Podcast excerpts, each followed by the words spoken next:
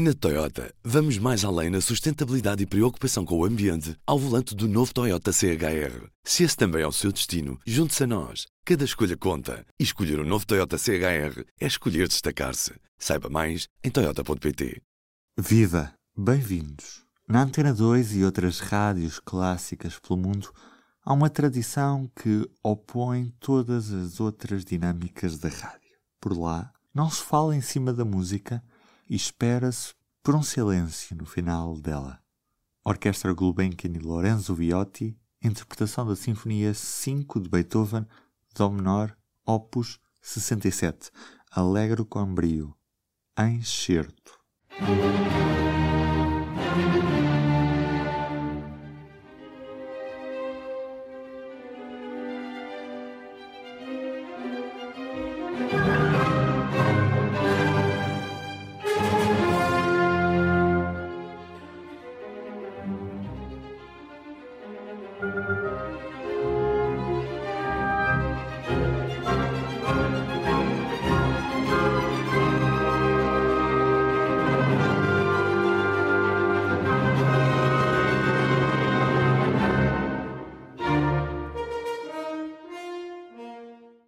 Vamos falar de Beethoven, 250 anos e um dia depois da data de batismo, porque da data de nascimento poucas certezas temos.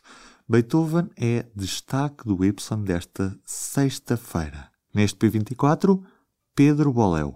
O que é que explica que Beethoven continua a ser uma presença constante nas agendas anuais das principais salas de, de concertos por este mundo fora? O próprio Beethoven foi foi com ele que se instaurou um canon, foi, foi em grande parte à, à, volta da música dele e do mito em que se tornou também.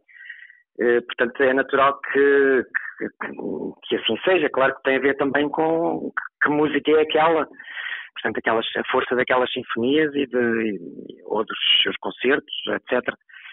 Eh, há outra música de Beethoven bastante menos conhecida, embora haja muitas gravações, mas bastante menos conhecida, música de câmara, por exemplo.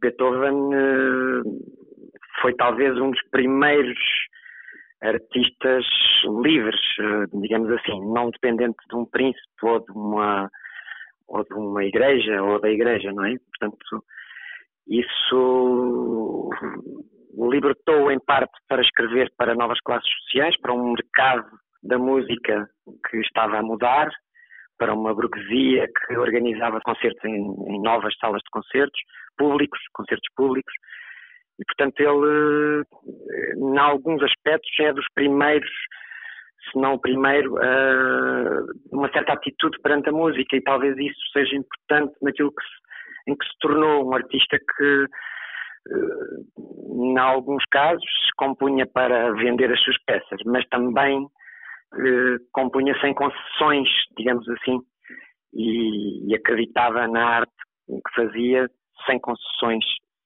para, muito, portanto, muito para lá das, das modas ou das imposições que lhe encomendava as obras. Já agora uma curiosidade: 74 minutos e 33 segundos cabem num CD de música por causa de Beethoven adoração da Nona Sinfonia, numa versão dirigida pelo maestro Furtwängler, em 1951, foi o standard escolhido pela Sony no lançamento do disco com 12 cm de diâmetro, que hoje já caíram em desuso.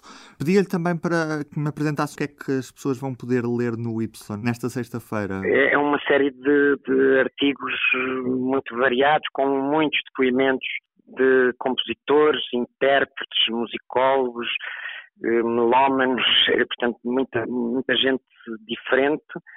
Uh, para quem Beethoven importa ou não, também acho que é curioso perceber para quem é menos importante essa figura do Beethoven e em que medida é que ela é, porque é uma figura transbordante e acho que é isso que, que se perceberá nesse, nesse conjunto de textos sobre a recepção de Beethoven, sobre o seu mito e a criação de um mito, eh, sobre a sua música, naturalmente, e portanto ele é muito maior e difícil de agarrar eh, do que se poderia julgar. Gostava imenso de poder terminar o podcast com uma sugestão sua. O que é que nos recomenda uh, ouvir neste, neste fecho? Uma, talvez, há, há umas sonatas para piano e violoncelo que talvez não sejam tão conhecidas como isso e que é uma sugestão um bocadinho ao lado, mas uh, recomendo que, que se ouça o Fidelio, claro que é, sendo uma ópera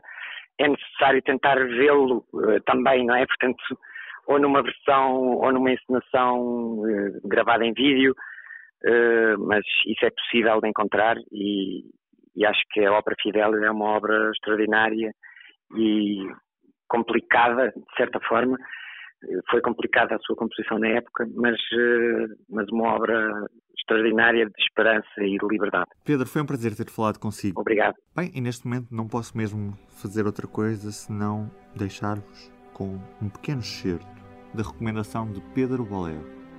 Eu sou o Ruben Martins e o P24 está de volta na segunda-feira. Até lá, tenham um bom fim de semana.